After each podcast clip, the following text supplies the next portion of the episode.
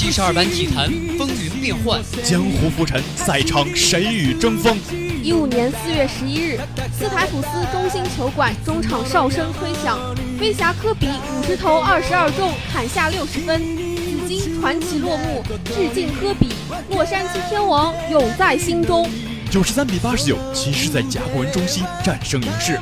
从而以总比分四比三夺得了总冠军。克利夫兰首冠，詹姆斯在赛后对着镜头怒吼道：“克利夫兰，这座冠军是为你拿的。”随着皮球落地，里约热内卢小卡纳体育馆变成了欢乐的海洋。中国女排在时隔十二年之后再夺奥运会金牌，年轻的女排姑娘在铁榔头郎平的带领下，拼出了中国女排又一个辉煌。聚激情，挥洒汗水，传递感动，尽在先锋体育。听众朋友们，大家好，欢迎收听本期先锋体育节目，我是小波木子，我是小波橘子。本期先锋体育节目，我们仍然为大家盘点一下 NBA 几场重要赛事。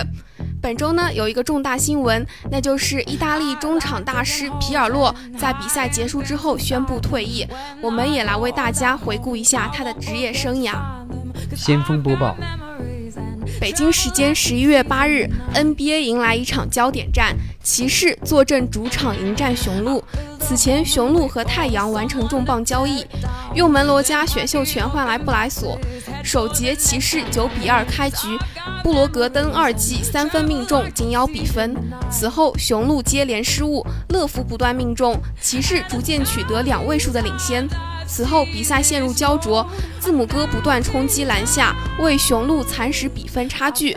詹姆斯三分命中，骑士三十九比二十八领先雄鹿十一分，结束第一节。次节韦德中投屡屡得手，雄鹿则在米德尔顿的带领下顽强追赶比分，分差来到个位数。骑士暂停调整后，效果并不理想。亨森篮下得手，雄鹿只落后骑士两分。字母哥攻防两端开始展现威力，带领雄鹿成功反超比分。乐福补篮命中，骑士六十五比六十七落后雄鹿两分。双方进入中场休息。上半场，雄鹿字母哥拿下二十一分，骑士乐福拿下二十分，詹姆斯也有十六分进账。北京时间十一月八日，快船客场挑战马刺。首节双方比赛节奏很快，大打对攻，比分交替上升。四节后半段，马刺加强防守，快船命中率有所下降，马刺逐渐取得比分优势。四节开始，双方得分效率都很高，小里弗斯联手约翰逊接连命中，成功反超比分。此后比赛陷入僵持，凭借格里芬三分命中，快船以五十五比五十二领先马刺三分，进入中场休息。一边再战，马刺加大防守力度，双方命中率都不高，但马刺逐渐扭转比赛势头。此节中段，快船的进攻突然陷入停滞，马刺在盖伊和格林的带领下，内外结合，快速建立起了两位数的领先。快船只能依靠小里弗斯的单打独斗，艰难取分。随着加索尔的三分命中，马刺以九十二比七十六领先快船十六分。双方进入末节比拼。第四节，快船放手一搏，换上小个阵容，威廉姆斯不断命中三分，缩小比分差距。马刺迅速做出调整，阿尔德里奇接连篮下投篮得手，盖伊命中三分，再度拉开比分。快船无力回天，最终马刺以一百二十比一百零七锁定胜局。在十一月八日的比赛中，雷霆客场挑战国王。比赛开始。威少连续四次助攻，帮助雷霆取得八比零的完美开局。国王被迫叫停，暂停回来。国王依旧没有能够找到状态，开场十一投全失。第一节还剩六分钟时，才得到第一粒进球。首节战罢，雷霆二十五比十大比分领先国王。值得一提的是，国王首发五虎在第一节均没有得分入账。四节伊始，雷霆的替补阵容有所放松。被国王打了一波十三比二，分差被缩小至四分。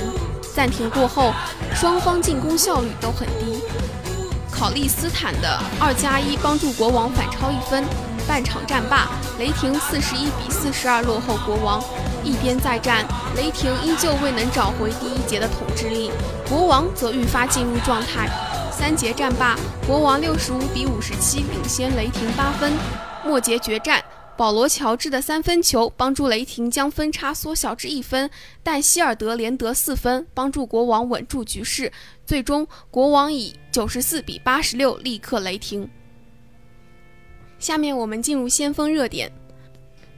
北京时间十月六日早晨六点，纽约城 FC 主场以二比零战胜哥伦布机缘的比赛之后，意大利中场大师皮尔洛在社交网站上发表了他的退役宣言。确实，皮尔洛的退役宣言一发表，也引起了很多球迷的伤感。皮尔洛确实是代表了一代人的记忆。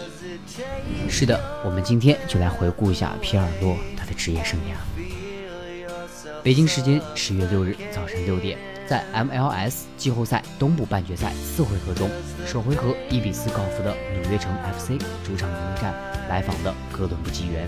比赛第十六分钟，阿莱士赢得点球，队长大卫比利亚。操刀主罚命中，一比零，总比分二比四。一边再战，第五十四分钟，斯特鲁纳的射门造成对方球员自摆乌龙，二比零，总比分三比四。随后双方再无建树，最终凭借着比利亚的点球和斯特鲁纳造成对方的乌龙，纽约城 FC 主场二比零战胜哥伦布机缘，但仍以总比分三比四被淘汰出局。皮尔洛在这场比赛的尾声替补登场。完成了职业生涯的谢幕演出。纽约城最终止步东区半决赛，本赛季的征程告一段落。赛后，皮尔洛在社交网站上发表了他的退役宣言。至此，这位有名的意大利中场大师结束了自己长达二十二年的职业生涯，以一场胜利为其球员时代画上了一个圆满的句点。在这份退役宣言中，皮尔洛满含深情地说道。我在纽约的冒险走到了尽头，同时我也要结束我的球员生涯了。我要感谢我的家人与孩子，感谢他们的支持。我要感谢那些对我一如既往支持的球迷，感谢我曾经效力过的每一支球队，共事过的每一名队员，感谢让我的职业生涯变得如此美丽的所有人。你们会始终与我在一起，在我的心里会一直保留着你们的位置。致敬皮尔洛，再见大师。皮尔洛的退役确实让我和木子都感到十分的伤感。对，但是这个也是不可避免的，大师终将会有老去的那一天。是的，每一名球员都有自己职业生涯的尽头，也将会离我们而去。我们下面就来回顾一下传奇大师皮尔洛传奇的职业生涯。安德烈亚·皮尔洛，一九七九年五月十九日出生于意大利布雷西亚，他是前意大利足球运动员，司职中场。皮尔洛的职业生涯始于家乡球队布雷西亚，此后他加盟意甲国际米兰。二零零一年，皮尔洛从国际米兰转会到 AC 米兰。皮尔洛曾在 AC 米兰效力十个赛季，为球队赢得两次意甲联赛冠军。一次意大利杯冠军，一次意大利超级杯冠军，两次欧冠联赛冠军，两次欧洲超级杯冠军和一次世界俱乐部冠军，可以说是战果累累。皮尔洛还是2006年世界杯冠军队成员，也获得了两届欧洲冠军联赛的冠军。皮尔洛2011年从 AC 米兰加盟尤文图斯，此后四个赛季帮助球队夺得联赛的四连冠。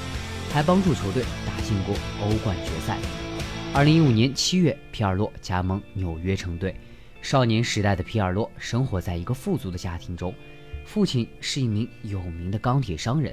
虽然父亲并不支持他踢球，但倔强的皮尔洛曾经因为逃学看球而被父亲暴打。他一度选择离家出走。后来在叔叔的支持下，皮尔洛终于走上了自己的足球生涯。一九九五年五月二十一日，布雷西亚队在联赛中对阵雷吉纳。十六岁的皮尔洛上演了自己在意甲当中的处子秀，之后布雷西亚却掉入乙级。在九六到九七赛季之时，十八岁的皮尔洛又帮助球队以冠军身份重返甲级。可惜在九七到九八赛季中，布雷西亚又以一分差距降级。皮尔洛在布雷西亚的出色表现吸引了众多球队的注意。1998年，被当时国际米兰队主帅卢切斯库以600万美元的身价将他带到了米兰城。主教练吉吉西蒙尼对皮尔洛十分欣赏，首个赛季他得到不少的锻炼机会，但他为国米出场的十八次都没有取得进球，这使皮尔洛为国米仅仅效力了一个赛季。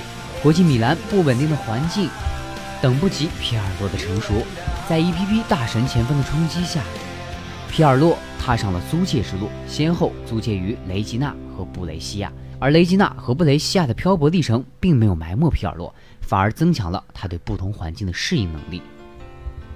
我们很多人都知道，皮尔洛刚出道时是打前锋的，很长一段时间他都是意大利未来的锋线希望。自巴乔之后，意大利很少有这么灵气逼人的前锋了。年轻时的皮尔洛射门能力非常强，处理球的细腻程度和踢球的意识远远超过同龄人。他很快就在布雷西亚踢上了成年队，大概是从十八岁左右，皮尔洛一直是意大利国青队的头牌杀手。比如说，皮尔洛在代表意大利 U21 的比赛中出场三十五次，打进了十七个进球，这一记录被后来的吉拉蒂诺以三十场十九球而打破。而打破了巨星维亚利尘封多年的意大利 U21 进球纪录，他帮助意大利国青夺得了欧青赛的冠军，并且在悉尼奥运会上帮助意大利队杀入了八强。在那些年，皮尔洛一直是意大利非常优秀的年轻前锋，人们在提到他的时候，总喜欢对其冠以“新巴乔”的称谓。1997至1998赛季，在当时巨星云集的国米，这样的成绩显然无法立足。他在国米的两个赛季中都被迫中途租借。在雷吉纳，他交出了二十八场六球的答案，但在第二次被租借给布雷西亚时，他却没有能够找到进球的感觉。在两千至两千零一赛季交出了白卷。两千零一到两千零二赛季，皮尔洛转会去了 AC 米兰，这一年他也才刚满二十二岁。我们所熟悉的那个皮尔洛，也正是从红黑军团开始起飞，成为了我们熟悉的那个睡皮。之后。主教练安切洛蒂将皮尔洛由前锋转为中场。事实证明，主教练的这一选择是非常正确的。皮尔洛的转型成功，给意大利足球带来了非常深远的影响。在他之后，一些攻击型球员在没有办法打出来的时候，也纷纷尝试踢组织型后腰的角色。嗯，比方说齐加里尼、弗朗西斯科等等。再比如，从更小的时候就开始打转型，效仿皮尔洛的维拉蒂。皮尔洛现象一度还引起了意大利足坛的大讨论。有一部分人认为这是投机取巧的做法，但也有一部分认为尝试变通也未尝不可。但这两拨人都认同一点：皮尔洛的成长路径并非有意而为之，他始终是独一无二的存在。在红黑军团，皮尔洛赢得了他能赢得的一切。他一共代表 AC 米兰出场四百零一次，打进了四十一球，为 AC 米兰夺取了八个重大赛事的冠军。仅仅凭借他在 AC 米兰的成绩，皮尔洛就足以名垂意大利足球史册。更何况他还有更多。说起皮尔洛啊，他可谓是勇气与韧性的化身。忠实的意大利球迷不会忘记皮尔洛在国家队中的精彩表现。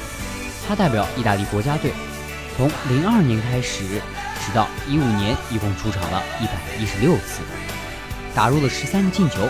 同时，他也参加了三届世界杯和三届欧洲杯，夺得了一次世界杯冠军和一次欧洲杯冠军，留下了太多经典的回忆。人们永远不会忘记，在零六年世界杯上，他精妙无比的传球，一次次帮助蓝衣军团能够撕开对手的防线。不会忘记他在格罗索罚进点球之后的肆意的狂奔怒吼。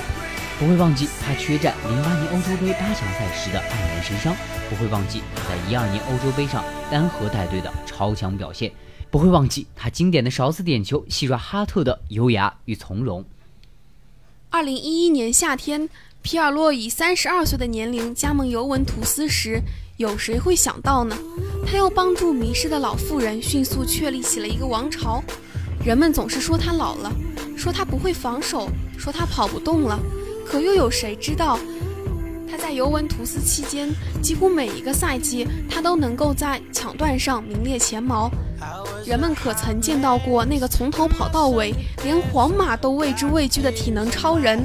人们又可曾见过那个屡次在危急时刻用出色表现挽回局面、绝杀对手后顾不上丝毫艺术文雅的皮尔洛？在尤文图斯的四个赛季，皮尔洛理所应当地将巅峰状态持续到了最后。一五年离开意大利远赴美国踢球时，他仍旧是亚平宁足坛最好的中场，即便他已经三十六岁。而在美国，皮尔洛也拿出了他一贯的职业精神，要做就要尽力做到最好。在他三十七岁那年，他仍旧可以出场三十三次。有时候我们不得不感慨，为什么越是家境优越的球员就越努力？随着皮尔洛宣布退役，我们再也无法见到那魔杖般神奇的脚法、定位一般精准的长传、飘忽致命的电梯球。皮尔洛所带走的是属于一个时代的足球艺术，难说再见，因为我们不知道，在今后的漫长岁月里，会不会有第二个皮尔洛再次出现。谢谢你，从我们的全世界路过，离去之时也捎带走了一代人的青春。亚平宁半岛的最后一个艺术家，浸透了整个地中海的优雅。圣西罗的节拍器，老妇人的永动机，皮球在空中划过一道美妙弧线后坠入网中，缓缓落地，远走美利坚后，渲染了很久的别离，在一个反凉的秋夜如期而至。再见，皮尔洛！再见，永远的睡皮！再见，优雅的大师！再见，意大利的达芬奇！那么这个赛季呢，意大利的两位传奇托蒂以及皮尔洛都离我们而去了，确实是令我橘子感到非常伤感的一个赛季。因为在我这个年代里，我真的是看着零六年那届意大利队夺冠，以及一零年还有欧洲，还有一二年的欧洲杯荷兰队的橙色闪光时刻。那么今年呢，荷兰队也是无缘了世界杯。那么这一届也是罗本最后一届世界杯，无论是皮尔洛、罗本、托蒂这些球员，都浸透了我对他们对足球的一一段深深的热爱。那么这这段感情呢，也是可能是要告一段落了。我们也希望在今后的岁月里，有更多的年轻人能够像皮尔洛一样，展现出他们的才华光芒。是的。体育竞技就是这样一个新老交替，我们永远没有说永远有一个传奇，永远只能说它只能是一段时间，没有一个永远。我们希望意大利足球也能涌现出新人，在中场方面再次出现一个类似于皮尔多的大师。